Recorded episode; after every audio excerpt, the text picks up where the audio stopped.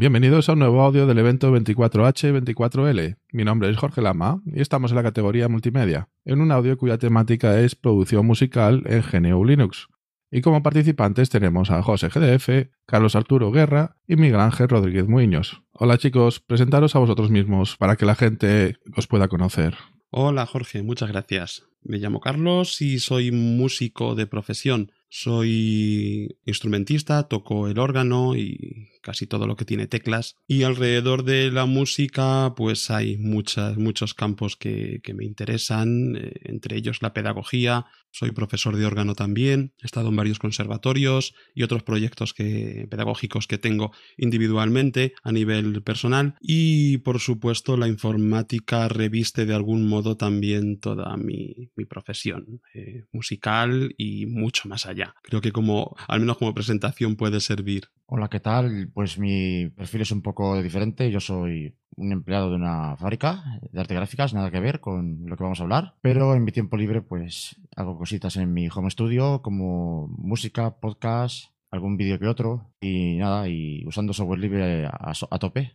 Hola, pues yo soy Miguel, eh, soy informático de profesión y bueno, mi, mi campo de interés es el software libre y concretamente eh, eh, todo el software que tiene que ver con, digamos, producción musical o temas musicales. Y bueno, creo que con eso me, me autodefino. Me gustaría empezar centrando un poco el tema que nos trae y preguntaros qué entendemos por producción musical. ¿Es simplemente ponerse a tocar un instrumento y grabarlo? Parto de que realmente no me dedico como tal a, la, producción musical, pero bueno, forma parte de, al final de lo que hago el día a día, de alguna manera. La producción musical eh, yo creo que es un, concepto súper amplio, ¿no? Porque es producir, producción, es producir música. Y producir música es verdad que se entiende normalmente eh, relacionado con el campo tecnológico o, al menos que, la última parte es tecnológica, ¿no? Sacar un producto musical que se puede escuchar en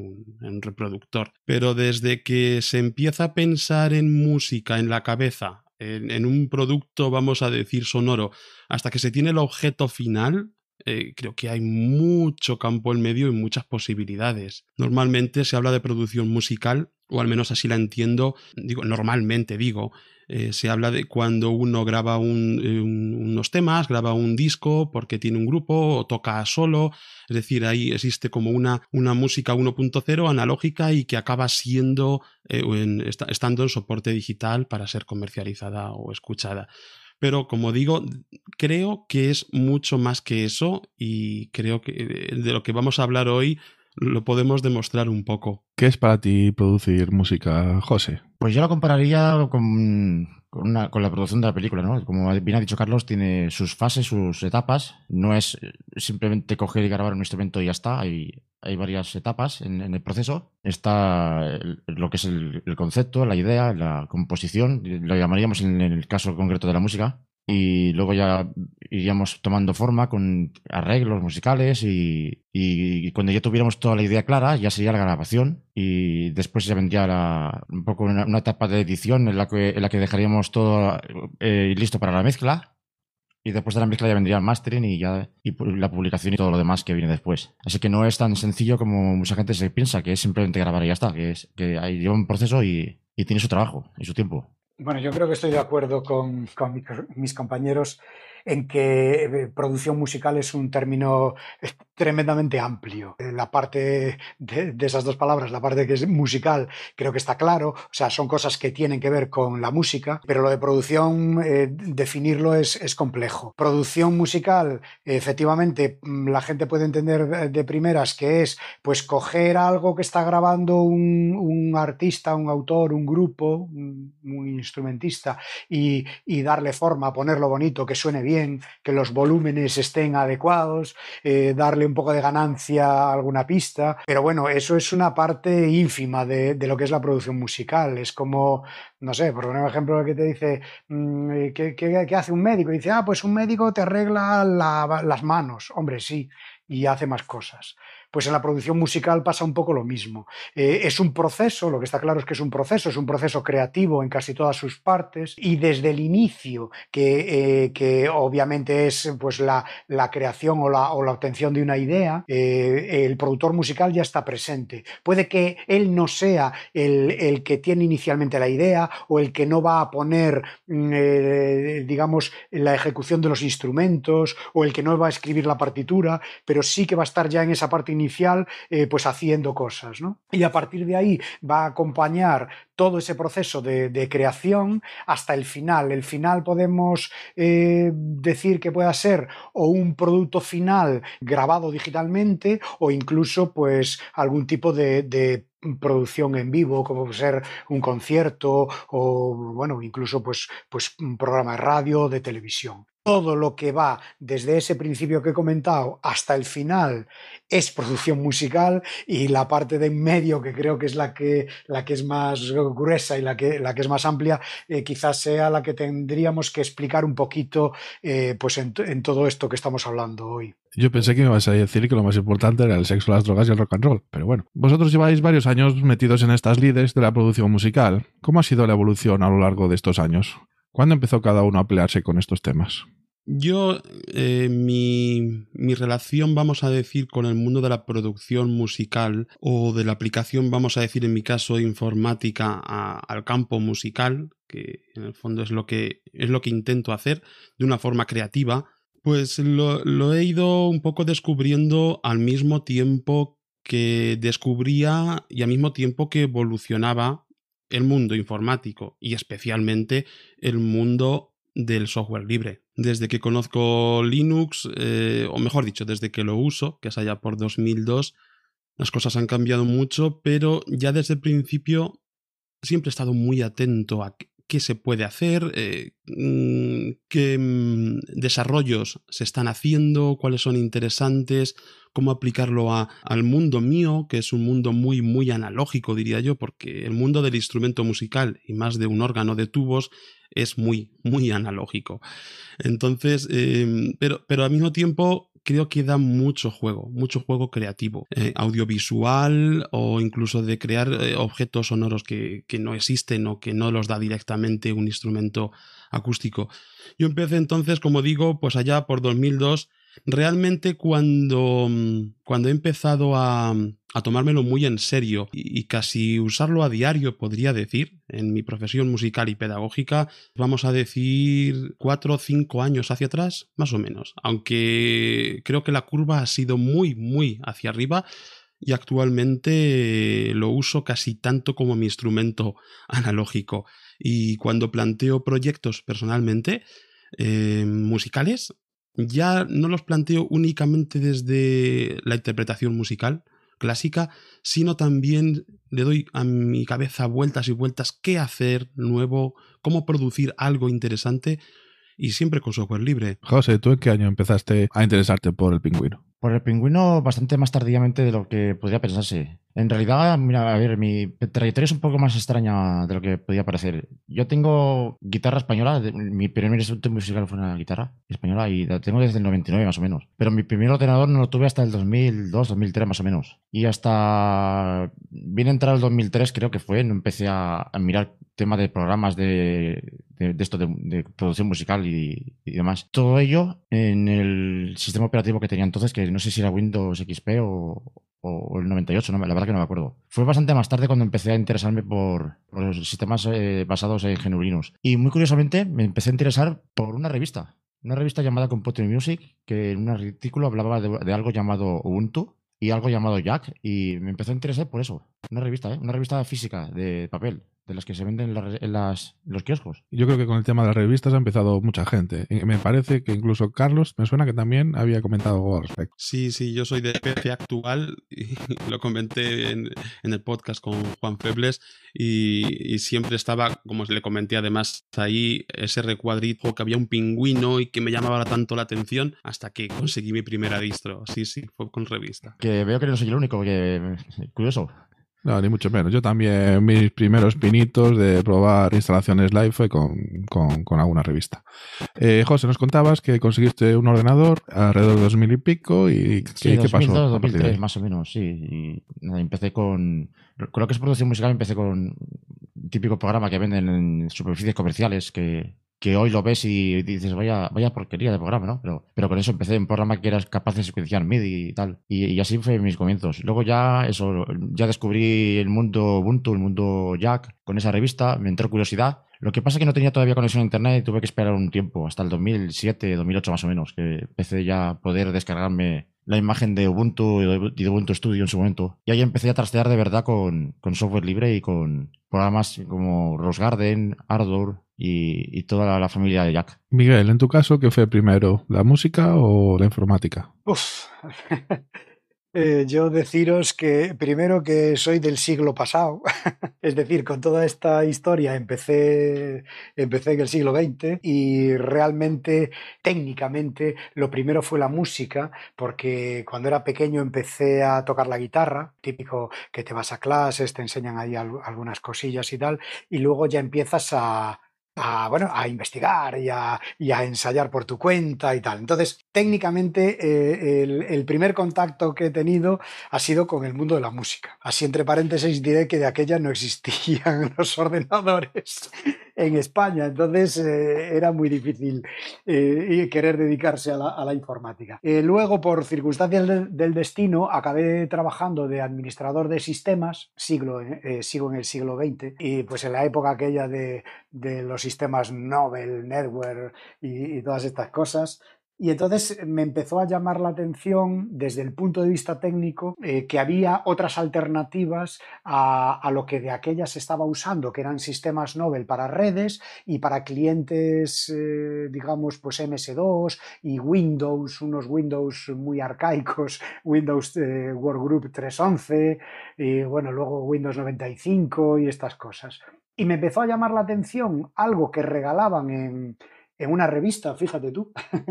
Lo que pasa que de aquella regalaban disquetes con las revistas, no regalaban CDs que todavía no, existían. Y en una de estas revistas conseguí algo que venía en dos disquetes que se llamaba Slackware y decían que era un sistema operativo eh, pues que era además compatible con el sistema de, de, archivos FAT que de aquella usaba Windows y bueno pues me empecé a, a interesar por, por ese tipo de, cosas, ¿no? O sea, aunque entré eh, desde, digamos, desde la vía profesional, pues eh, yo siempre tuve ahí un, resquicio de mí que, que, le gustaba el ocio que tenía que ver con la informática y con la música. Pues a, través de conocer Slackware, de empezar a interesarme por ese mundo, de haberme cargado eh, pues un par de, formateos de discos duros para intentar instalar alguna, alguna distribución de aquellas, eh, llamémosle antiguas, que eran bastante áridas de, manejar y de instalar, pues efectivamente acabé, pues creo que donde todos, ¿no?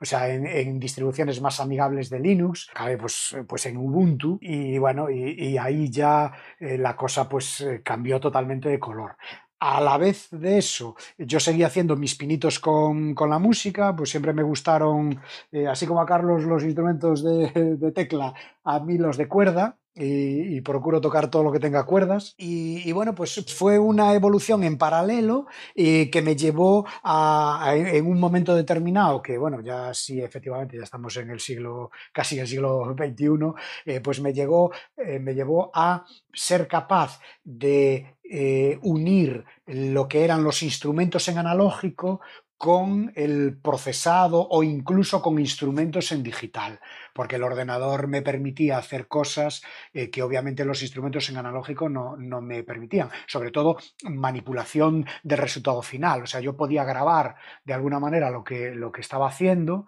fuese con un instrumento analógico o con el ordenador, y, aquello lo podía em, intentar mejorar, yo de aquella creí que lo mejoraba, lo que estaba haciendo era aprender aún a, a ver qué se podía hacer con todo eso. ¿no? Y bueno, y de ahí eh, pues seguí avanzando un poco también a, ratos libres, porque mi relación con la música siempre fue a nivel amateur, aunque también supongo que habré hecho, como todo el mundo, hice mis pinitos en algún grupo y tal. Pero bueno, acabé, pues yo qué sé, en temas de composición algorítmica con, con Sonic P, Super Collider o con temas de, de creación con LMMS, retoque y producción con Ardour y Audacity, aunque, aunque esté mal decirlo así, porque quizás sea un, un poco básico, ya hablaremos de todo esto, pero quizás sea un poco básico Audacity para estas cosas. Pero bueno, eso fue un poco mi, mi batiburrillo de, de cosas que me llevaron a estar donde estoy ahora mismo. Pero GNU Linux es muy difícil de usar. Necesitamos ser informáticos, usar la terminal todo el rato y compilar programas, ¿cierto? Pues si quieres, sí. Creo. si quieres, te puedes complicar la vida mucho, pero pienso que las cosas han cambiado mucho. Es, es un estereotipo de GNU Linux un, po un, poco pasado de moda actualmente. Hace 20 años, desde luego que entrar en el mundo GNU Linux era solo para valientes, porque o valientes o, bueno, o que no, no, te, no, te, importara romper el sistema, eh, que tuvieras un plan B o otro ordenador. Yo pienso que eh, todos los que llevamos un, un, número considerable de años en Linux sabemos que al principio pues era así. Yo cuando empecé con Linux, por ejemplo, eh, no lo podía tener como sistema principal. No lo tuve como sistema principal hasta, bueno, hace, hace relativamente poco. Usaba Windows, incluso como, como, como ha dicho Miguel Ángel, ¿no? El, Windows 3.1 y recuerdo el MS2 6.22 con mucho cariño y todo esto, ¿no? Pero en el momento que entras con, con Linux, al principio no, nunca, no fue un sistema, o por lo menos yo no lo vivía así, como un sistema para tenerlo como único.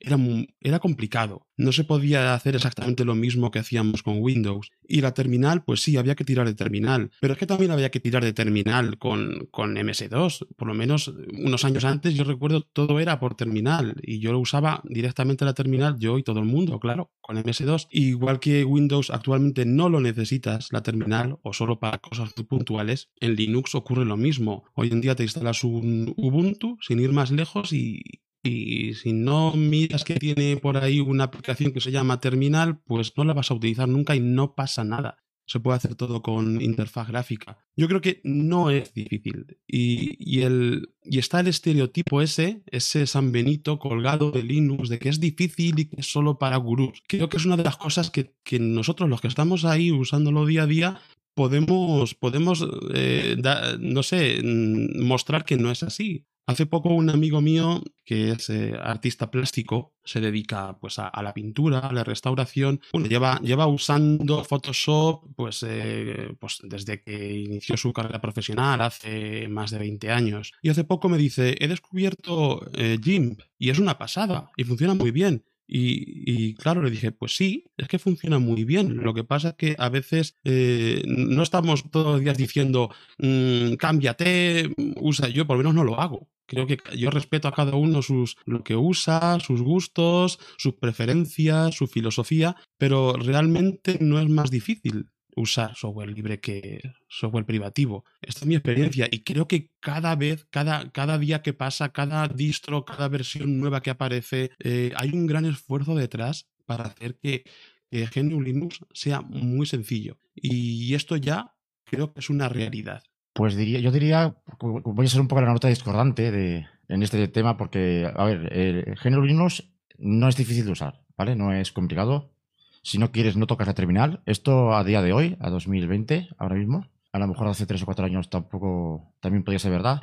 Pero sí que es necesario venir a este tipo de distribuciones y de sistemas con una mentalidad un poco diferente. Esto me recuerda a una charla, una charla, un podcast que el, que el, mismo José Jiménez hizo en su podcast sobre el tema de la mentalidad, de que la mentalidad con la que tienes que afrontarte a, bueno, más que afrontarte a, al, al uso de un, un sistema operativo como los que solemos usar, no debería ser el, mismo que, que, el que usaría, usarías como, como, Windows o con Mac, por ejemplo.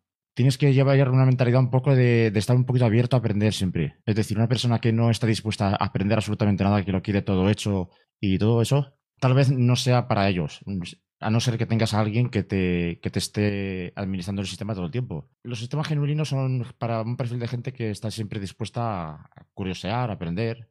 Y sí, sí que es verdad que hoy en día, por ejemplo, en Linux Mint y más distribuciones parecidas, si no quieres, no tocas la terminal. Por ejemplo, para actualizar el software, hay un iconito muy, cómodo que haces clic, le das a actualizar, metes la contraseña como mucho Que, ojo, hay personas que simplemente meter una contraseña ya es una cosa tela ¿eh? de, de, trabajo. Pero bueno, si no quieres no entras en una terminal, que eso es también un poco mito. Pero sí que es verdad que, nunca, nunca, está de más saber más. Y no es tampoco malo. Pero hay gente que le frena eso. Y eso tal vez es un, freno a la hora de, introducir genuinos a la vida de algunas personas. Yo mm, quería decir antes que no estoy exactamente de acuerdo con José. Sé que tiene razón en lo que dice, pero no es exactamente así. Y te voy a eh, poner un ejemplo. Eh, aquí en Galicia los niños, el primer contacto que tienen con ordenadores, hablo en el sistema educativo, ¿no? En su casa, eh, bueno, cada uno en su casa, pues obviamente tendrá y, experimentará antes de llegar al sistema educativo y tocar un ordenador. Pero los niños, en el sistema educativo de Galicia, el primer contacto que tienen con un ordenador es con una distribución de Linux no tienen absolutamente ningún problema para utilizarla, ninguno. Entonces, ¿dónde, ¿dónde, está el truco? O sea, ¿por qué efectivamente José tiene razón en lo que dice? Porque la gente eh, viene de otros sistemas, tiene vicios adquiridos. No hay nada más difícil, y voy a cambiar un poco la temática de la que estamos hablando, pero, pero seguir en, en, ello, no hay nada más difícil que enseñarle a tocar la guitarra a alguien que aprendió por su cuenta a tocarla. Es muy difícil, porque tienes que hacer que olvide lo que sabía y tienes que enseñarle cómo se hace bien. Y esto es algo parecido. O sea, la gente tiene muchísimos vicios adquiridos con Windows. Se creen que Windows es un sistema de referencia y todo lo que salga de ahí tiene que poder ser explicable desde el punto de vista de Windows. Y para mí eso es un error enorme, enorme. O sea, Linux hoy en día es muy fácil de usar. Es eh, coger una distribución, eh, instalarla, Miras, jo, pero ¿quién se pone a instalar una? Bueno, el mismo que se pone a instalar una, una, distribución, iba a decir, un Windows. O sea, un usuario normal no tiene que instalar un Windows. Pues vamos a suponer que un usuario normal no tenga que instalar un Linux. Se lo tienen que dar instalado. Aún así, insisto en que es más fácil instalar Linux que Windows hoy en día. Pero bueno, ese es un tema aparte. Entonces, yo estoy totalmente convencido de que Linux es muy fácil de usar, que no necesitamos ser informáticos para usar Linux y efectivamente eh, hay perfiles eh, de gente, de, usuarios, que usamos Linux de otra manera. Pero bueno, yo también uso Windows de otra manera. Yo programo en PowerShell de Windows y abro una terminal y, y, me conecto ahí a unas unidades y a unas máquinas que seguramente la gente que usa Windows no sabe hacer pero tampoco tiene por qué saberlo. Yo creo que hoy en día es muy importante que, la gente distinga lo que es el uso, digamos, a nivel profesional o a nivel muy técnico de, de un sistema operativo, a lo que es el uso habitual de un sistema. Y hoy en día, tanto Windows, tanto eh, OS, OS o Mac OS, creo que se llama ahora, como Linux, son eh, entornos muy sencillos de usar. El único problema que tenemos con todo esto es que Linux viene preinstalado en las máquinas. Si esto fuese al revés, estaríamos diciendo que Windows es muy difícil de usar y, bueno, ya no te digo instalar algo en él, ¿vale? Porque efectivamente las, las, aplicaciones eh, para Windows son tremendamente sencillas de instalar las, eh, perdón, para Linux, quise decir, son tremendamente sencillas de instalar las aplicaciones para Linux. Ya hemos tumbado el mito de la terminal, vamos a seguir tumbando mitos. Entonces, para producción en serio, necesitamos un pepino de ordenador, micros e interfaces de sonido de miles de euros, ¿no? Bueno, eh, yo creo que depende de lo que se quiere hacer. Eh, pasa casi igual que con el tema de, qué sistema operativo hay que tener, ¿no? Que es un poco lo que se viene discutiendo, ¿no? Que venimos hablando en la última pregunta creo que está muy relacionado. Hay marcas o hay ciertos productos que parece que son indispensables eh, para producir musical, para producción, musical.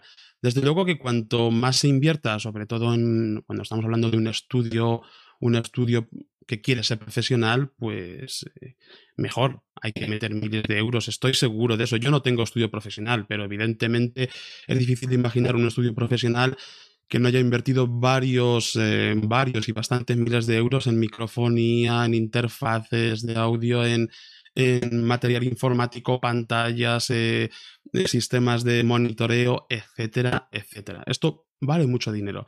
por ejemplo, hablo de mi propia experiencia, que yo produzco para mí mismo, eh, hago producciones, eh, bueno, por lo que yo puedo hacer yo solo o como mucho con mi mujer, que también es organista y, trabajamos juntos en, todo este asunto, eh, o para incluso para la enseñanza. Desde luego que mi inversión no es grande y la calidad, pienso que eh, si tengo merma de calidad es más por mis deficiencias personales que por lo que me pueden dar eh, los aparatos que tengo. Pues, eh, tengo interfaces muy sencillas, de dos, de cuatro canales, que me he ido haciendo poco a poco. Yo no he hecho ninguna inversión nunca gigantesca. Pues me he gastado a lo mejor 200 euros en una cosa en un momento, 100 en otro momento, un ordenador, estiro más, evidentemente, y al final, pues bueno, eh, unos micros, un par de micros estéreo, eh, algo dinámico, y al final tienes muchas cosas que si empiezas a sumar, pues sí, eh, suma, suma dinero. Creo que no, no está ahí la cuestión. La cuestión de la producción musical creo que es más en la persona que produce. Como ha dicho, me ha llamado mucho la atención, porque estoy muy de acuerdo con lo que ha dicho Miguel Ángel al principio, que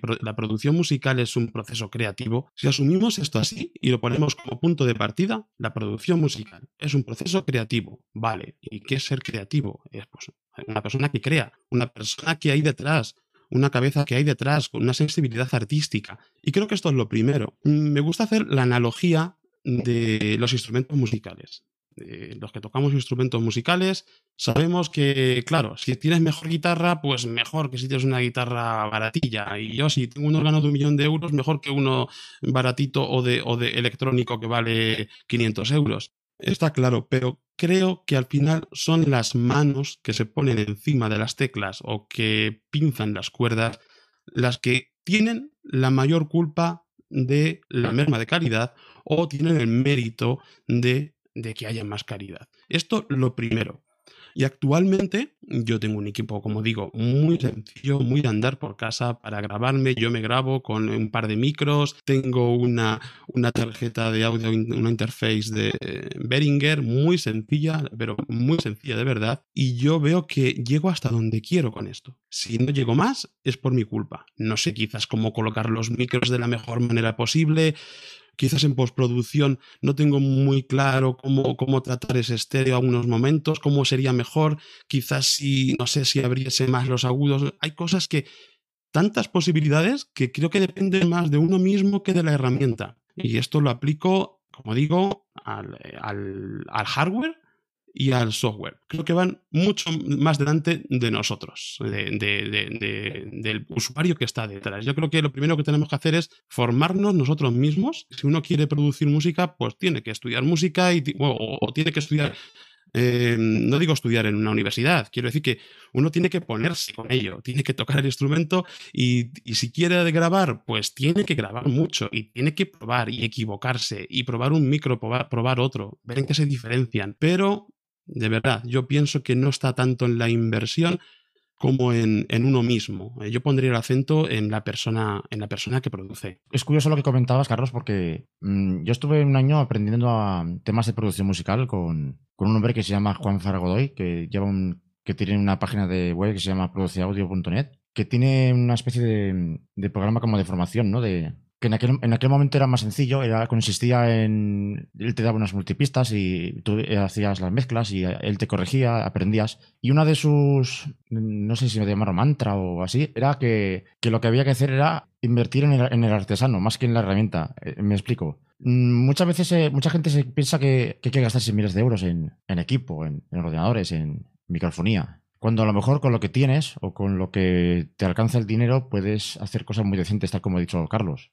Perfectamente. Lo que hay que hacer es eh, aprender a aprovecharlo lo más posible. Y la verdad que pueden salir producciones bastante decentes, incluso cerca de lo que podría ser una producción de estudio de, a lo mejor no, de, no actual, pero a lo mejor de hace 10 años, por ejemplo, o de hace 20. Te puedes igualar o incluso superar una producción de, de aquellos entonces, con, con, con un equipo casero, ¿eh? Ojo, que no, hace falta gastarse mucho de pasta, o con una interfaz de audio Behringer, por ejemplo, o Yamaha, como en mi caso, de poco precio, con microfonía más o menos económica. Ojo, tampoco estoy hablando de, un micrófono del AliExpress barato de 10 euros, porque tampoco hay que pasarse, ¿no? Para eso están los foros en internet, los grupos de Telegram, para informarse de, antemano cuando no tienes equipo, informarte de qué equipo más o menos te puede servir y, y, si ya lo tienes comprado, pues a ver cómo lo puedes aprovechar. En cuanto a si necesitamos un pepino de ordenador, de ordenador, pues habría que fijarse en el software que vas a utilizar. Yo siempre recomiendo, tanto pues en el grupo de Telegram como en, como en mis vídeos de YouTube, también lo recomiendo que, que echéis un vistazo a,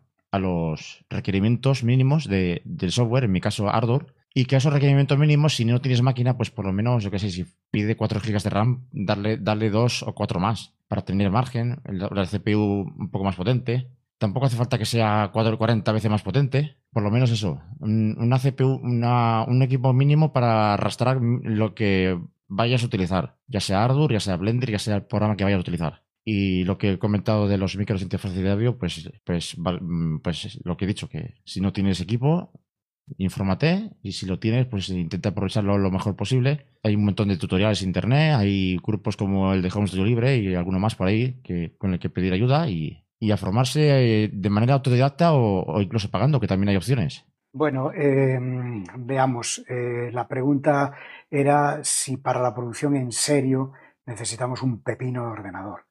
Eh, yo creo que aquí hay dos cosas. Eh, una es gracias a, los avances que ha tenido la tecnología, eh, se han conseguido popularizar todo, este tipo de procesos creativos que tienen que ver con, con hardware, ¿vale? hablemos de fotografía, hablemos de música. Entonces, seríamos capaces de hacer cosas que antes costaban muchísimo dinero por unos precios pero infinitamente menores.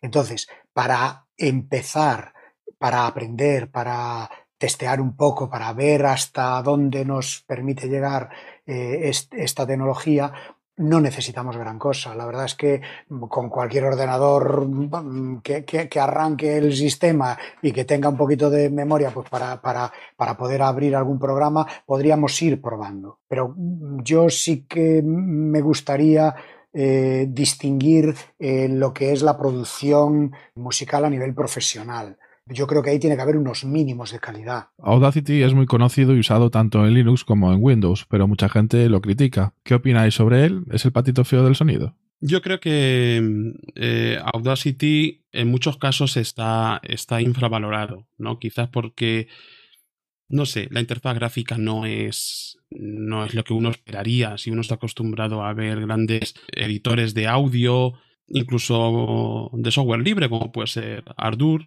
pues este es, la verdad, un poco feo, diría yo. Yo feo, en aspecto sí me parece feo, pero no diría que es el patito feo del sonido. Creo que cumple su función perfectamente. Va como, como la seda. Yo, por ejemplo, no, no lo conozco profundamente, es decir, no, no es. Eh, conozco más Ardour que Audacity. Pero cuando voy a grabar, que yo, por ejemplo, yo grabo en normalmente dos pistas estéreo y ya está, eh, sobre todo cuando grabo audio pues para de un órgano, yo grabo una estéreo eh, y punto. Lo grabo ahí y no me complico la vida. Después lo exporto y me lo llevo ya y lo edito y lo produzco en otra parte. Normalmente eso, en Ardour. Pero Audacity para mí cumple con su cometido de la manera más simple posible. No es posible que, hagas algo extraño, sobre todo cuando lo, usas así de forma sencilla. Y además, eh, de eso estoy seguro, esa es, es muy potente. Es verdad que, la, forma de edición que tiene es la que se denomina destructiva, es decir, que todo lo que se va añadiendo no es en forma de plugins como en otros eh, editores de audio, sino que se va superponiendo eh, un efecto sobre otro y se va, digamos, destruyendo la señal original. Por lo menos hasta donde yo llego creo que es así. No está pensado para producir como produciríamos en un multipistas con una forma, una forma cómoda, añadiendo, quitando plugins, etc. Pero eh, para la mayoría de los cometidos que actualmente se puede hacer cualquier persona, eh, incluso grabar su propia maqueta, grabar un podcast que cada vez está más, eh, más de moda en todos los ámbitos. Bueno, yo pienso que es un software perfecto. Incluso no tienes que salir de ahí. Ahí puedes normalizar, puedes, en fin, no sé, ecualizar quitar ruidos, un montón de cosas que lo, tiene ahí, en, la, creo que es la pestaña de efectos, no recuerdo muy bien, una lista gigantesca y, como digo, cumple con su cometido muy bien. Otra cosa es que sea eso, un poco, la, interfaz poco amigable o, o quizás poco moderna, diría yo, ¿no? No ha cambiado mucho a lo largo de los años, este, esta es un poco mi opinión, pero es un software de referencia mm, de forma indudable. Estoy de acuerdo con Carlos, es un software que tal vez pueda resultar un poquito desagradable a la vista, ¿no? Pero, o anticuado, si me permites la, expresión. Pero yo desafío a cualquiera que lo, que lo critique como que no vale para editar audio. Yo lo desafío a que mire la, la pestaña de efectos que, que nombrado Carlos y a ver si, si es capaz de, de, saber para qué sirve cada todos y cada uno de ellos. Porque solamente con eso ya tienes para un buen rato de, de trastear con el programa. Y además, y, no se queda solamente ahí en, en, Audacity. Puede hacer muchas más cosas como edición por lotes, puedes grabar multipista también aunque no es tan avanzado como Ardour, pero puedes grabar ideas, por ejemplo, yo, yo he grabado ideas a dos o tres guitarras, por ejemplo, para ver cómo queda, ¿no? Antes de, de ponerme a producir en Ardour y, y, en un momento lo haces. Nada, que Audacity es, es ligero también, arranca enseguida. Es una herramienta que yo diría que utilizo más que Ardour. A mí se me conoce porque utilizo Ardour, pero, pero Audacity yo creo que lo, que lo uso más en realidad. A favor de él, por supuesto. Ahí estamos. A mí Audacity me encanta.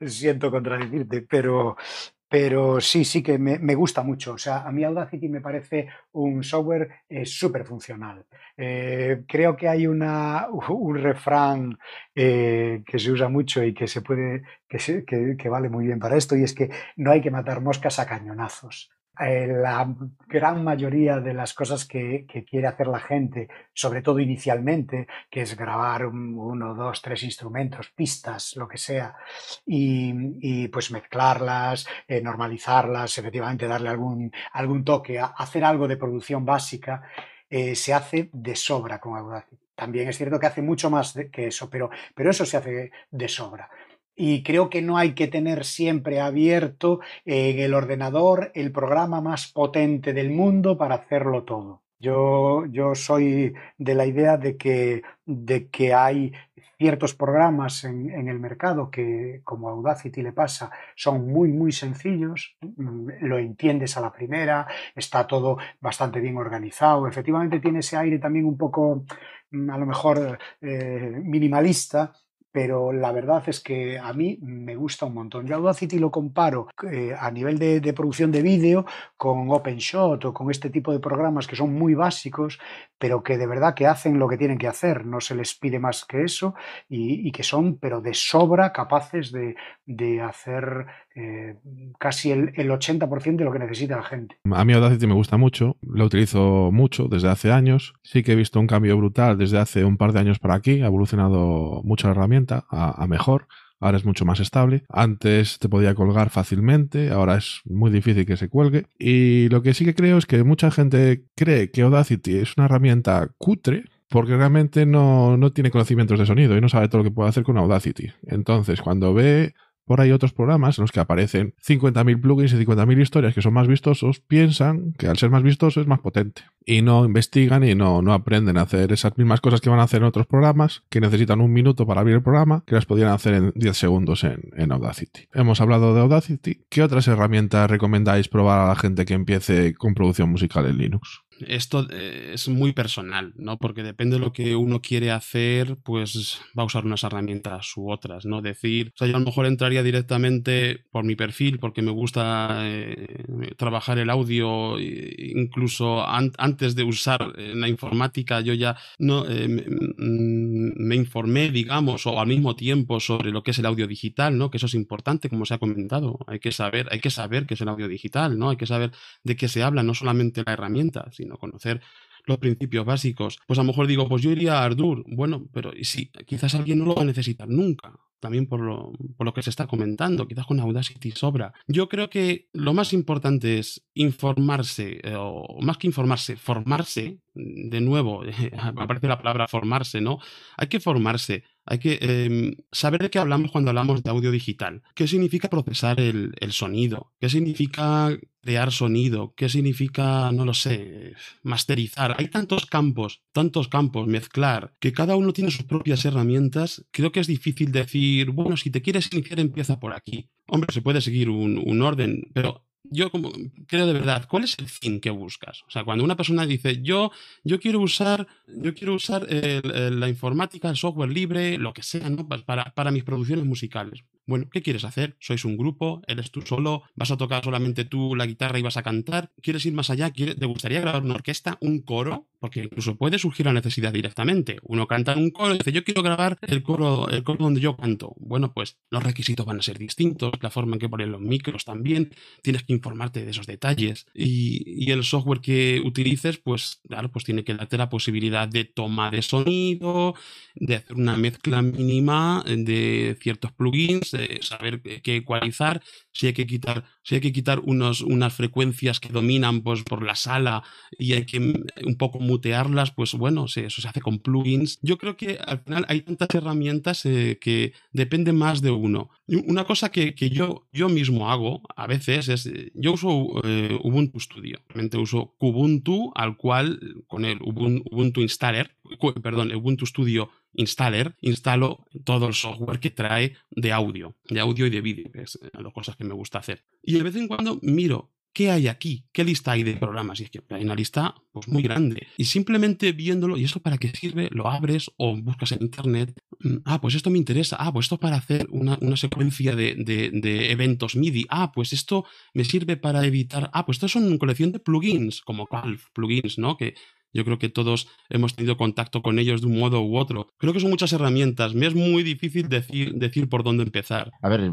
estoy de acuerdo en el sentido con Carlos de que hay que tener claro los objetivos que tienes que, los objetivos que tienes y con eso ya, ya puedes establecer las herramientas que necesitas y para eso pues tienes que saber lo que quieres hacer antes, claro. ¿Que quieres producir música de una manera más o menos compleja? Pues por supuesto Ardour. ¿Que si que, que quieres editar vídeo? Pues ya tenemos Cadel Live o que tenemos bueno, yo utilizo Blender, pero hay gente que también para editar vídeo. Pero bueno, cada uno su gusto. Hay, más editores de vídeo. No podemos dejar de hablar de Jack. Yo sé que vamos a hablar más adelante de él, pero necesitamos primero de todo Jack para poder conectarlo todo. Y, alguna interfaz gráfica como Cadence o como Studio Controls, creo que se llama ahora, para poder manejarlo. Y después de eso, todo el tema de plugins y tal. Hay una página llamada linuxaudio.org que hay, mucha información sobre el tema. Y hay otras páginas que, ya, ya hablaremos de eso. Miguel, ¿nos recomiendas alguna en concreto? Bueno, yo eh, creo que para la gente que quiera empezar eh, en el mundillo de, de la producción musical con software libre, lo más sencillo y lo más directo es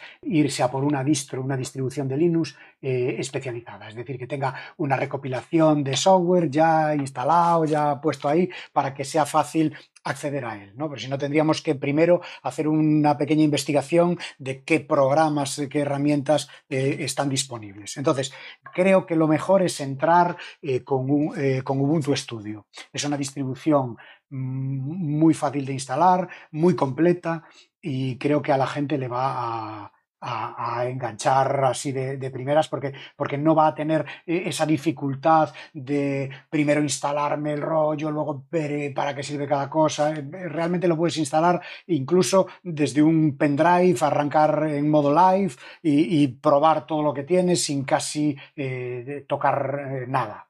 Entonces, esa es mi recomendación en plan genérico. Luego lo que le recomendaría a la gente es que como ya suelen traer un bagaje, una mochila de atrás, eh, es que aprovechen esta nueva tecnología, esta nueva oportunidad que les puede ofrecer el software libre para completar áreas en las que a lo mejor estén un poco cojos. Me explico con mi propia experiencia. Yo, como os dije, toco instrumentos de cuerda y a veces pues me resulta complicado eh, pues generar, eh, bueno, generar, tocar con un batería, vamos a, a decirlo así, ¿vale? Un batería humano. Pues a lo mejor hay algún software pues que me sirve para generar pistas de batería de una forma bastante, eh, digamos, profesional, ¿vale? No un rollo, una caja de ritmos que se ponga ahí chispum, chispum, como si fuera un backing track eh, sobre el que yo toco y tal, sino algo que pueda generar mm, sonidos eh, con tempos, con, bueno, pistas individuales. Bueno, para eso, por ejemplo, yo usaría Hydrogen. Hydrogen para mí es un generador de pistas de batería alucinante, ¿vale? Es decir, aprovecharía que puedo generar por software o que puedo simular por software ciertos eh, hardware, ciertos eh, equipos eh, que no tengo accesibles. Entonces probaría Hydrogen, probaría otros generadores, LMMS le suele gustar mucho a la gente. O sea, haría primero un poco de experimentación eso con, con los instrumentos y luego me metería en el tema de la grabación. Es decir, voy a recoger todos esos sonidos y los voy a almacenar para poder procesarlos. Mm, bueno, pues habría que ver con qué puedo empezar a almacenarlos. A lo mejor, pues Audacity sería una opción, bueno, pues, asequible. Asequible me refiero a nivel de curva de aprendizaje. Eh, todo eso que de lo que estoy hablando lo da Ubuntu Studio así ya de primeras, ¿vale? O gente que, yo qué sé, pues que quiere cantar y quiere empezar a practicar con temas de autotune, de, bueno, todas estas historias de procesado de voz que están ahora tan de moda. Pues Ubuntu Studio también te lo da. ¿Vale? Entonces yo empezaría por ahí y luego me iría eh, pues especializando ya en, en cosas que, que me interesasen eh, de verdad, José GDF es creador del grupo de Home Studio Libre en Telegram. Cuéntanos, José, ¿con qué fin creaste este grupo? Cuando creé el grupo habían ya existentes unos grupos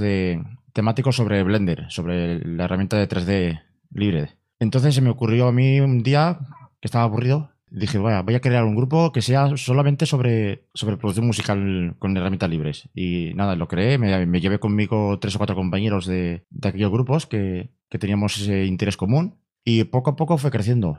Eh, hace ya tres años de aquello, creo, tres o cuatro, ya, ya me acuerdo, de hace tiempo, ¿eh? Y poco a poco se fue llenando de gente muy, muy buena y, y, que sabe de todo. Y la verdad es que estoy muy contento con, con, el ambiente que se ha creado ahí. Y nosotros también estamos contentos de recibir toda esa información que nos ponéis ahí. José también ha creado varios vídeos sobre el uso de Ardour y últimamente hacéis directos del grupo de Telegram en el que explicáis cosillas sobre el asunto. Lo hemos creado sobre un canal de YouTube nuevo que hemos llamado las charlas del HSL. HSL viene de Home Studio Libre. Y nada, estáis todos invitados tanto a seguir las charlas como a incluso a participar en ellas. Hace poco, por ejemplo, se unió un compañero llamado Juan Carlos, que era la primera vez que entraba, y la verdad es que nos sorprendió muchísimo de lo que sabe el hombre. Así que cualquiera podéis participar tanto en las charlas como, como de espectador y ya está. Miguel Ángel es junto a Alejandro Rodríguez Antolín, uno de los creadores de, de la recopilación de software portable AudioFloss, que podemos encontrar en audiofloss.melisa.gal. Cuéntanos, Miguel, ¿para qué sirve esta recopilación? Bueno, AudioFloss eh, es una recopilación de software eh, para Windows. ¿vale? En este caso no estamos hablando de Linux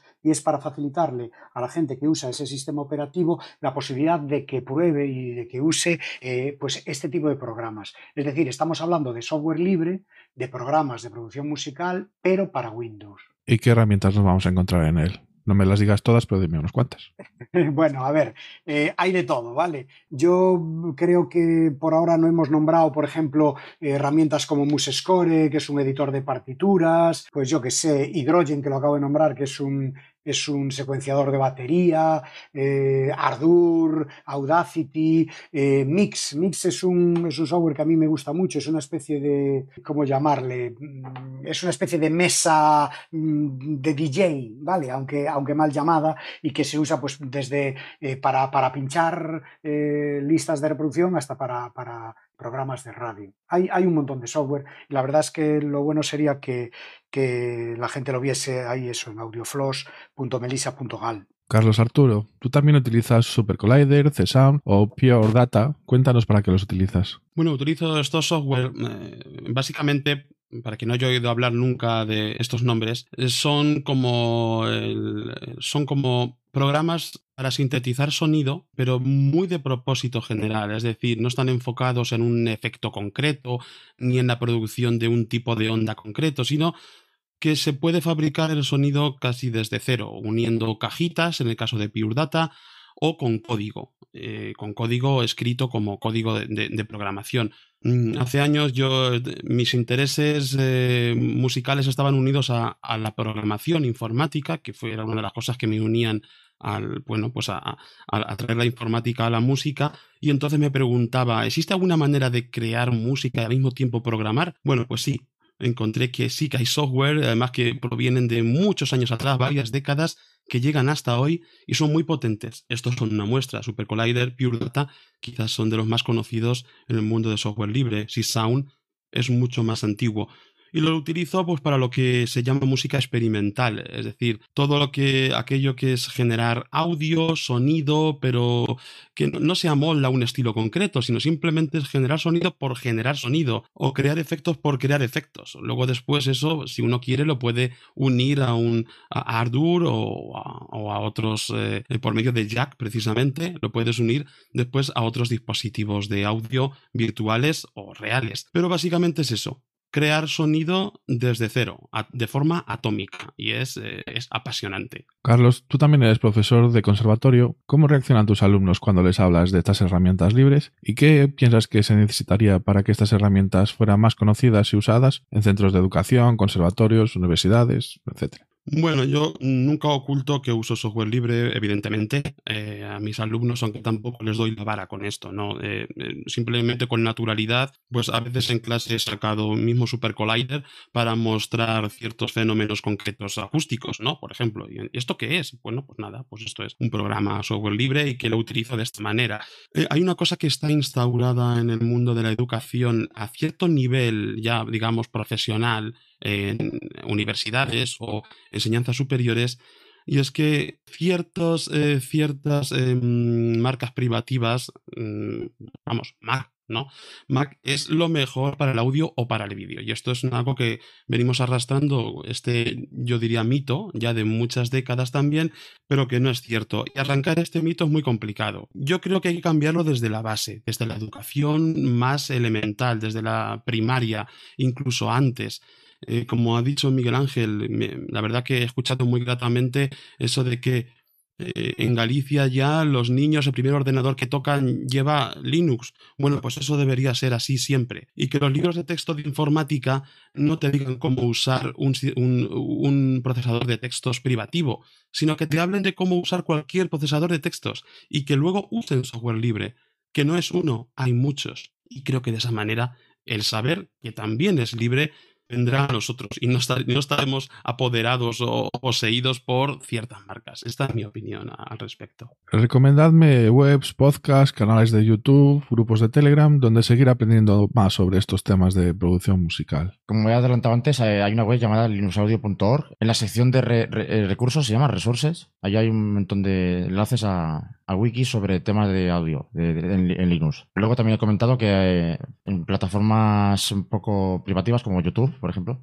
hay un montón de canales como el de Yunfa, por ejemplo, en inglés, que eh, tiene muchos vídeos sobre Ardour y sobre producción musical en general de Linux. Y también hay unos cuantos más. Mm, yo he comentado el de produceaudio.net. Si te quieres enterar de cosas de producción musical puramente dura, pura y dura. el hombre explica las cosas en Pro Tools, pero todo lo que comenta es extrapolable perfectamente a Ardour o a cualquier otro programa. Lo que habla sobre cosas de audio, entonces perfectamente sirve. Bueno, yo voy, voy a ir de viejuno otra vez y yo voy a recomendar un libro. Eh, para empezar, creo que es básico y fundamental. Y es en la web de ubuntuestudio.org hay un libro eh, que se llama Ubuntu Studio Audio Handbook y está muy bien. Hace un repaso sobre un montón de herramientas que ofrece Ubuntu Studio y, creo que, vale la pena echarle un ojo. No sé si se ha dicho precisamente el curso de Ardour de, José GDF, no sé si se ha nombrado, que es aparte muy conocido, es, yo creo que es uno de los que de, visita obligatoria para quien quiera introducirse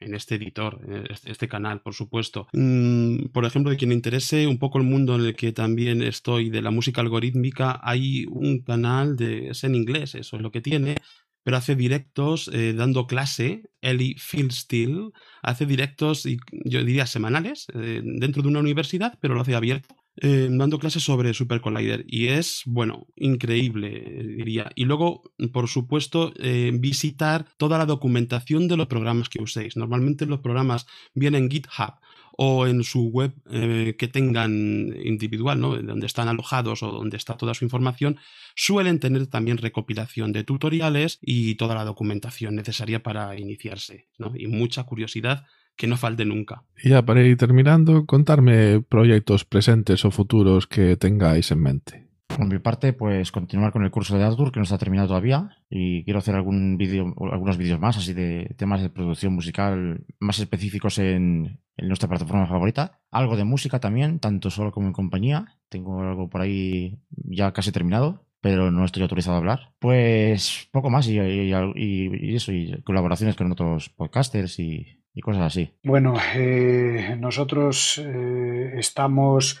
trabajando en la versión 2 de AudioFloss, eh, a ver si somos capaces de recopilar más software libre para Windows, para intentar entrar de alguna manera en el sistema educativo eh, me refiero en el universitario, ¿vale? O sea, dar, dar herramientas a la gente que se dedica a, o se va a dedicar profesionalmente al tema de la producción musical para, para que tenga otra vía de entrada hacia este tipo de software. Y luego así a nivel eh, ya friki personal, pues eh, estoy ahí trasteando pues con pedaleras por software y, y con guitarís y rack a rack y, y, estas cosas, a ver, a ver si consigo hacer algo. Te sale la vena heavy, te sale la vena heavy. Carlos, cuéntame. Bueno, pues eh, el problema en la vida es que no hay tiempo para todo, ¿no? Pero bueno, proyectos en la cabeza, muchos. Actualmente algo que tengo que continuar y que quiero continuar es la, el desarrollo de, de, un sintetizador modular que hice em, copia eh, digital de de uno mm, analógico que existe aquí en, en, en, la ciudad de Cuenca, un sintetizador de los años 70 y que lo he programado en Super Collider, todo en ese lenguaje con su interfaz gráfica. Está, digamos, a mitad, funciona, pero bueno, requiere mucho tiempo de mantenimiento y de mejoras. Luego a nivel también, digamos, profesional, pues eh, mi, eh, mi lado como instrumentista, como he dicho ya al principio, también lo enfoco, lo, quiero enfocar y lo estoy enfocando unido a las tecnologías, bien con sonido digital en vivo, como también producir, digamos, eh, vídeo o audio a partir de lo que hago. Eh, y bueno, también ya a nivel personal, eh, un poco alejándome, pero sin, sin salirme demasiado, pues estamos, eh, mi mujer y yo, creando una academia de órgano online puramente. Después de todos estos avatares de, que, que, ha traído el mundo en los últimos meses, bueno, pues hemos querido empezar de una forma, una iniciativa privada por ese camino y por supuesto ahí el software libre estará Caden, Caden Live, OBS y todo lo que tenga que ver con el sonido al servicio de esta academia. Y esto es un poco así a grandes rasgos. Y decirme también cuáles son vuestros métodos de contacto y enlaces a proyectos, si queréis que la gente lo conozca. Vale, bueno, pues en Twitter soy Guerra Carlos A y en eh, Telegram arroba meshetiu. Y un enlace, bueno, pues por ejemplo daría el, de, el del sintetizador modular que he programado en Super Collider, eh, que es el Sinti GME la primera I griega, la segunda eh, minúscula, como en inglés, Sinti, sintigme.com. En mi caso soy fácil de encontrar, tanto en Twitter como en Telegram, es la arroba josegdf, todo junto. Tengo un blog personal que lo tengo un poco, no abandonado, pero sí que lo actualizo cuando hay algo importante, que es josegdf.net. Y luego en, tanto en YouTube como en OpenTube, que es una instancia de Pertubi. También tengo ahí vídeos subidos en los canales, ahí es fácil de encontrar por buscadores. Y por último, se me puede encontrar claramente en, en el grupo de Telegram Home Studio Libre, y es arroba Home Studio Libre, todo junto. Mi usuario en Twitter es mianromu, igual que en, Telegram. Y bueno, me recomendaros la web de Audiofloss, que es audiofloss.melisa.gal, como, como referencia de todo lo que hemos hablado aquí. Y con esto finalizamos este audio. Recordad que nuestra web es 24h24l.org y también os podéis encontrar en Twitter y Mastodon como arroba 24h24l y tenemos un canal de Telegram, arroba evento 24h24l.